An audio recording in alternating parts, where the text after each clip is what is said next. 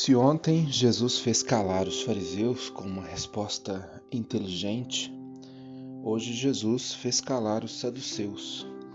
Naquela época, no tempo de Jesus, haviam várias correntes religiosas que acreditavam e não acreditavam em diversos pontos da Sagrada Escritura.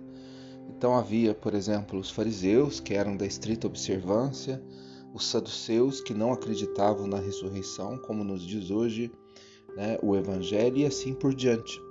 Muitas outras correntes religiosas que se apegavam a um determinado ou outro ponto da Escritura. E os saduceus se aproximam de Jesus justamente para colocá-lo numa situação difícil, né? porque apresentam uma questão que para eles era realmente complicada. Se uma mulher se casa sete vezes quem será o marido dela lá no céu? Né? Se existe ressurreição, né? porque eles não acreditavam na ressurreição. Então eles queriam colocar Jesus numa situação difícil. Novamente, Jesus responde de forma inteligente. Né?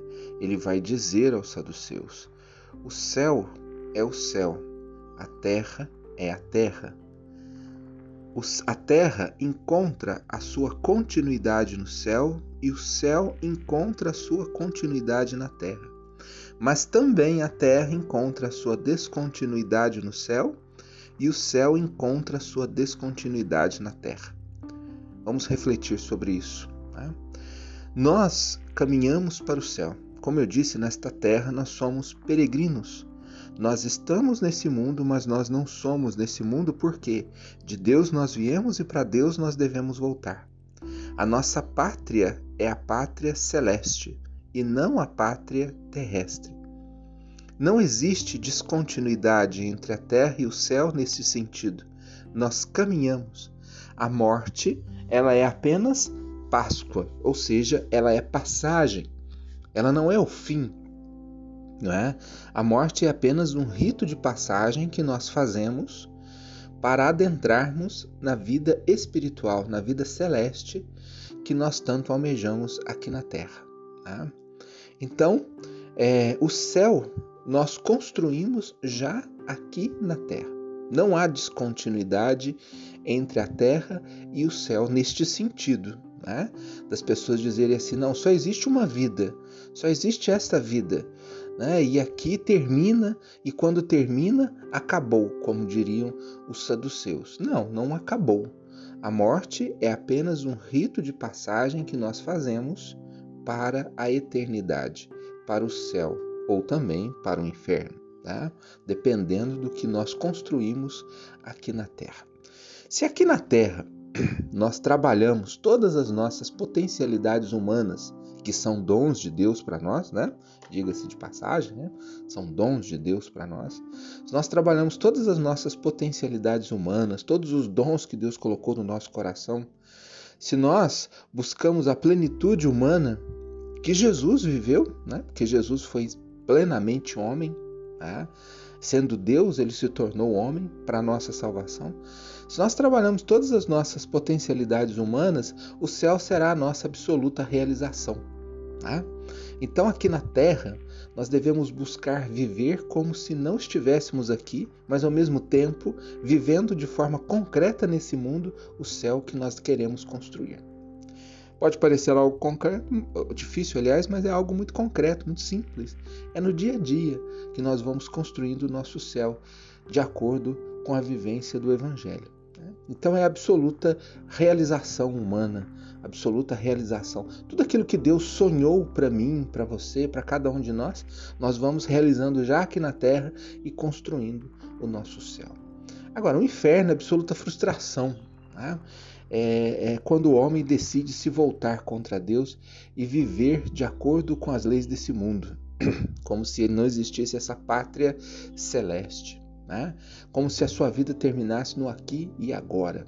É quando o homem se acaba na bebida, na, na, na, na, comida, é quando o homem se acaba nos desejos, nos sentimentos próprios, é quando o homem se acaba na satisfação de suas próprias necessidades, e assim vai. Ele vai frustrando tudo aquilo que Deus sonhou para ele nesse mundo. Né? Ele vai matando a sua vocação, ele vai matando-se a si mesmo. Né? Então, o inferno é isso, é a absoluta frustração, a frustração de tudo que Deus desejou para mim, para você, para cada um de nós.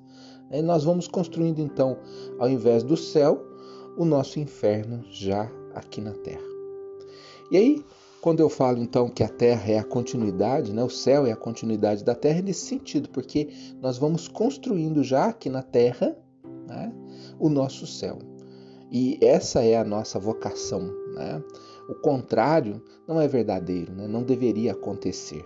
Né? Mas infelizmente muitas pessoas vivem essa frustração existencial de Deus nos seus corações, ofuscando essa graça de Deus na sua própria vida e criando o seu inferno já aqui na terra.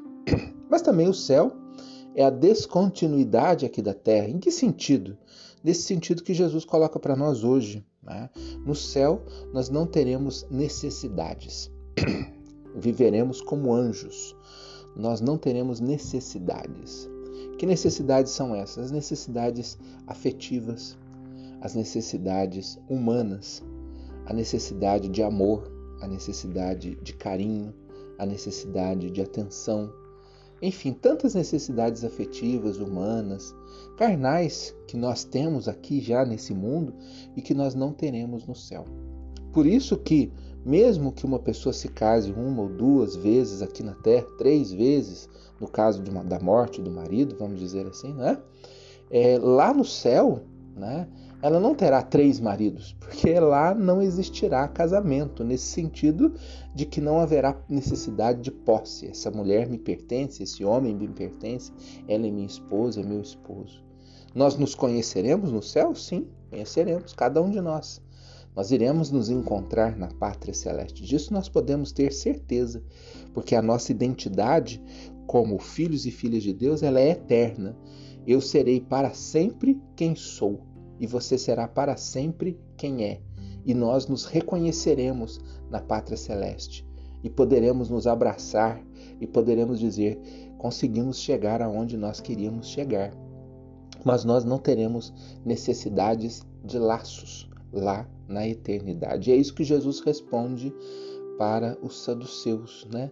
Lá nós formaremos uma grande família, a grande família de Deus, e viveremos eternamente louvando o nosso Pai, contemplando a sua face pela eternidade. Né?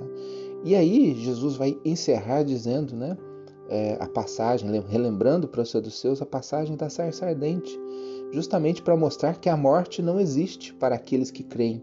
Né? Ele vai dizer: Eu sou o Deus de Abraão, Deus vai dizer a Moisés, aliás, né? eu sou o Deus de Abraão, sou o Deus de Isaac, sou o Deus de Jacó.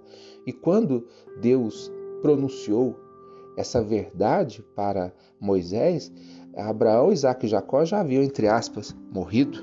Né? Mas a morte realmente não existe, por quê? Porque Deus disse: Eu sou o Deus deles e eles estão vivos. Eu não sou Deus de mortos, sou Deus de vivos.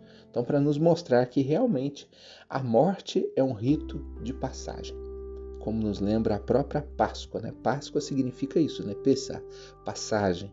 E nós faremos, todos nós faremos essa passagem, todos nós faremos esse rito de passagem. O que importa é que nesse rito de passagem nós estejamos prontos, trazendo conosco todas as nossas realizações humanas, tudo aquilo que Deus colocou como potencialidade na nossa vida, como graça e como dom, como vocação, para nós chegarmos a essa pátria celeste que deve ser sempre aquilo que nós devemos almejar em toda a nossa vida.